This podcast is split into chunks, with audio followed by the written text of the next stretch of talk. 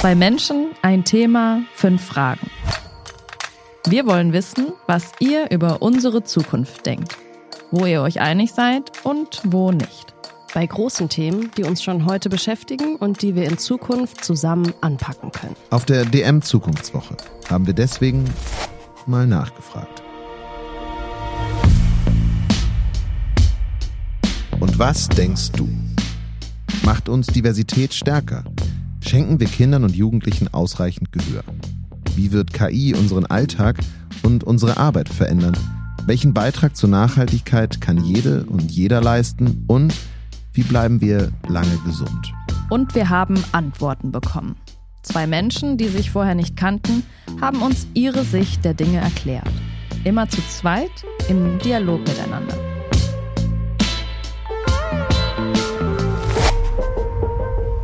In dieser Folge Maren und Alu.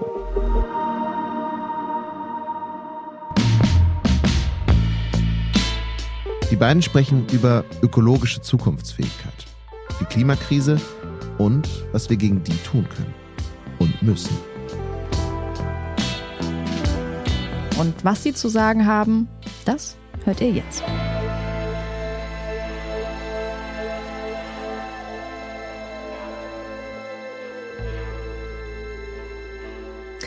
Hallo, mein Name ist Alu Kizero, ich bin 41 Jahre alt und bin Zukunftsforscherin. Hi, mein Name ist Maren Alia Maat. Ich bin 49 Jahre alt, äh, Professional Make-up Artist und ähm, seit heute weiß ich, dass ich auch Content Creator bin. Das ist erfreulich. Was man Okay. alles so rausfindet, ne?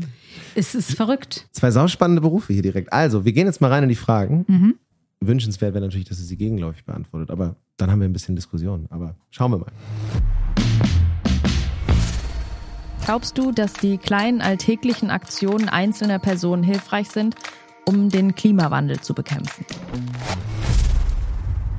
Ja. Ach so, muss ich mehr sagen als ja oder nein? Ja, ist erstmal gut, dann haben wir schon mal die eine Ja, Seite. ja, und, ja. Und die andere Seite sagt, Ja, durchaus, aber es kommt auf die kleinen Alltäglichkeiten drauf an. okay, wie würdest du dein Jahr noch erweitern? Also ich glaube, äh, dass jeder in Kleinen, in seinem Kosmos und in seiner Bubble anfangen sollte, um überhaupt etwas zu bewegen. Und deswegen unbedingt ja, weil jeder in seiner, in seinem äh, Wirkungskreis etwas tun kann. Stimme ich zu im Rahmen der Selbstwirksamkeit. Aber ich gebe zu bedenken, dass wenn man genau das tut, nämlich im kleinsten Kreis arbeitet, quasi permanent für die gute Sache, die Nachhaltigkeit, dass dann irgendwann so ein äh, krasser Kippmoment, so eine Frustration äh, kommen kann. Zum Beispiel, weil der Nachbar nicht der Bienenwiesentyp ist oder weil er nie den Müll trennt oder weil deine Kinder äh, alles kaufen, was äh, ihnen auf Instagram ausgespielt wird. Mhm. Aber ähm, was du jetzt gerade sagst, ist ja, dass, dass ich jetzt praktisch dann meinen Nachbarn bewerte in, seinen, in seinem Tun. Das meine ich, äh, meine ich auf keinen Fall, sondern ich meine, dass man unbedingt, auf sich schauen sollte und auch bei sich bleiben darf und äh, nicht erwarten kann, dass jeder so agiert, wie man selber es tut. Mhm. Das heißt also, du machst das, äh, mache ich auch, genau, aber Mhm. du hast quasi keine Erwartungshaltung, die mitschwingt, wenn du ähm, Sachen tust, Kleinigkeiten tust. Das ist spannend. Ich arbeite da hart dran. Wow. Aber das ist, also das ist tatsächlich etwas, was ich sehr versuche, weil ich immer wieder feststelle in allen möglichen Bereichen, dass ich von anderen Menschen erwarte, was ich selber von mir erfülle oder was ich selber von mir erwarte. Und ähm, aber ich finde, das kann man nicht. Mhm. Ja, und äh, auch nicht von deinen Kindern hast du keine Erwartungen zum Thema Nachhaltigkeit zum Beispiel. Also gibst du ihnen was mit? Ich, ich versuche meine dahingehend zu erziehen. Ja. Ich Also ich, versuche es vor allem einmal kurz nochmal nachzufragen. Ja. Heißt Ja. das tatsächlich, du sagst, ich setze an mich den Anspruch, ich mache das, aber nicht an andere? ich wünsche mir, dass es andere auch machen. Ist nicht ein Wunsch dann Hm. schon eine Art von formulierter Erwartung? Wobei, weiß ich nicht.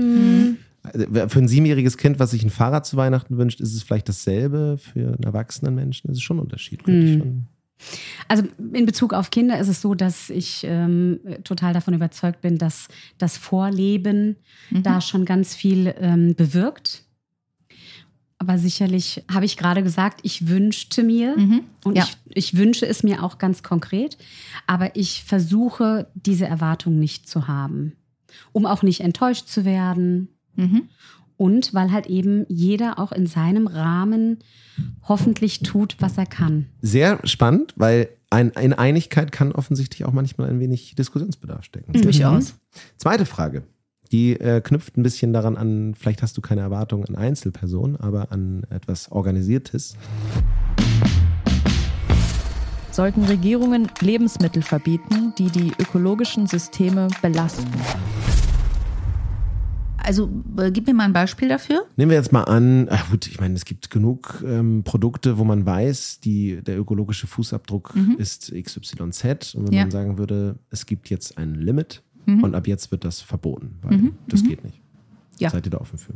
Ja, ich bin total offen dafür. Ich wäre absolut dafür, weil ohne politische Lenkung geht es meiner Meinung nach nicht im Kampf um äh, Zukunftsfähigkeit. Und also ich sehe Nachhaltigkeit eher als Zukunftsfähigkeit.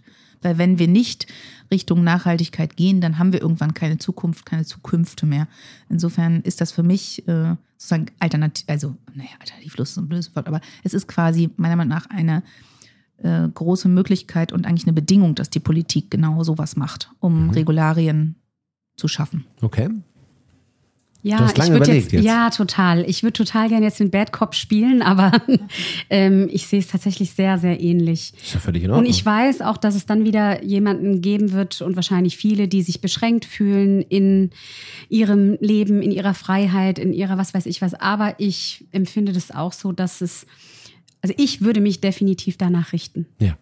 So, Also völlig in Ordnung, auch da einig zu sein. Eine etwas andere Frage, hypothetisch. Möchtest du gern etwas erfinden? Ah, schwierige Frage. Also ich sehe das äh, sozusagen, Du willst nichts erfinden. ich will nichts erfinden, weil ich glaube, dass die meisten Dinge schon gegeben sind und wir einfach zu doof sind als Gesellschaft. auszuführen. ähm, sie zu erkennen oder ähm, sozusagen uns der Konsum oder äh, wie auch immer äh, sozusagen das in den Weg stellt, dass wir alles alles Mögliche brauchen, was wir gar nicht benötigen. Es gibt Lösungen. Also ich gebe ein Beispiel. Ich habe vor Jahren mal eine Doku gesehen, wirklich ist viele Jahre her, über Hausbau aus alten Reifen in New Mexico. Und es beschäftigt mich seitdem. Ich denke, Wahnsinn, diese ganzen neuen Architekturmethoden, die wir sehen, Plastikflaschen und so weiter, das wird immer alles als neu verkauft, aber diese Doku, die auch produziert worden ist, das gab es schon Ende der 80er Jahre. Warum ist es immer noch nicht implementiert? Warum ist es immer noch nicht da? Warum diskutieren wir noch über Kaminverbote und, und, und KfW-Förderung für, für Solarsachen oder so, im Bauwesen oder so? Also ich glaube, wir brauchen gar nichts erfinden. Wir müssen uns eher besinnen auf das, was gegeben ist und versuchen damit zu arbeiten. Was würdest du gerne finden? Boah, ich überlege schon die ganze Zeit. Kannst halt auch richtig spinnen jetzt, ne? Also richtig was konstruieren. Und du sagst, das wär's. Ich würde, glaube ich, also ich würde da gar nicht irgendwie in ein Ding gehen oder ein Objekt gehen oder was auch immer. Ich würde gerne etwas erfinden, was die Menschen ganz tief äh, in ihrem Vertrauen bestärkt, dass alles gut ist und alles gut wird und dass sie so ein tiefes Wissen haben und das auch ausüben, also danach auch leben ähm, und sich nicht immer in allem kritisiert, in allem angegriffen, in allem äh, ja, alles immer so negativ äh, zu belasten und zu sehen. Sowas würde ich gerne erfinden. So eine Pille, die. Eine Resilienzpille. Die Resilienz, Das ist- das ist Gutmütigkeit, schlecht, Optimismuspille. das ist sie. Ja. Die Resilienzpille. Ja. okay. Ähm, vierte Frage. Bist du bereit, mehr zu teilen? Klar. Ohne Frage. Also, ja. Kann man fast so stehen lassen, ne? Einfach. Ja. Ja. einfach. Also- ihr, äh, versucht ihr das aktiv zu praktizieren, dass ihr sagt, ich versuche immer mehr und mehr das zu leben, dass man teilt, dass man. Ja, ich mache das ganz praktisch schon in meiner Umwelt in kleinen Schritten. Ich habe einen Bücherschrank, den betreue ich. Alles, was gelesen wird, kommt da rein und wird dann wieder zurückgegeben. Und das funktioniert super. Also bei mir die Straße runter, ich betreue den. Ich gucke, was reinkommt. Ich sortiere auch manchmal Sachen aus, wo ich denke, ah, nicht so gut. An Literatur. Also, ne, ich, ich gebe jetzt keine Wertung vor, aber eben so Sachen, wo man weiß, die werden vielleicht nicht mehr gelesen. ähm, Nenn mal Autoren. Konsalik. Ich hätte gerne Titel und Autorinnen. Ja, genau. Ja, genau. Also, ne, einfach so, weiß ich nicht, alte Readers Digest oder sowas. Ne, so alte Sachen. Aber sonst ähm, mache ich das schon ganz viel. Ich mache Foodsharing. Mache ich Ja. auch. Also, fühle mich da eigentlich schon auf einem guten Weg. Ich habe für fünf Personen ein Auto. Das äh, teile ich mit meinem Mann und äh, mit meinen Eltern. Voll geil. Ja. Zählen meine Kinder auch? Nee, ne? Schade. also ich muss ganz ehrlich zugeben, ich muss nicht, aber ich gebe ganz ehrlich zu, dass ich das so konkret wie du nicht ausübe. Für mich ist aber Teilen auch eine, also für mich ist aber auch Geben eine Art von Teilen. Und ähm, ich bin ein sehr, sehr großer Geber, glaube ich. Also das heißt, das, was ich habe und bekomme, gebe ich ähm, wirklich von, von tiefstem Herzen und liebend gerne weiter. Und ähm, bin da auch total überzeugt von, dass das dann an der richtigen Stelle ankommt und auch weitergegeben wird. Schön. Die Zeit ist um. Tausend Dank, dass ihr dabei wart. Mega, Danke. mega spannend. Wirklich schöne Sachen. Also aus dem Nichts. Ich äh, ziehe meinen Hut. Respekt. Vielen Dank. Dank. Gerne, gerne. Dankeschön.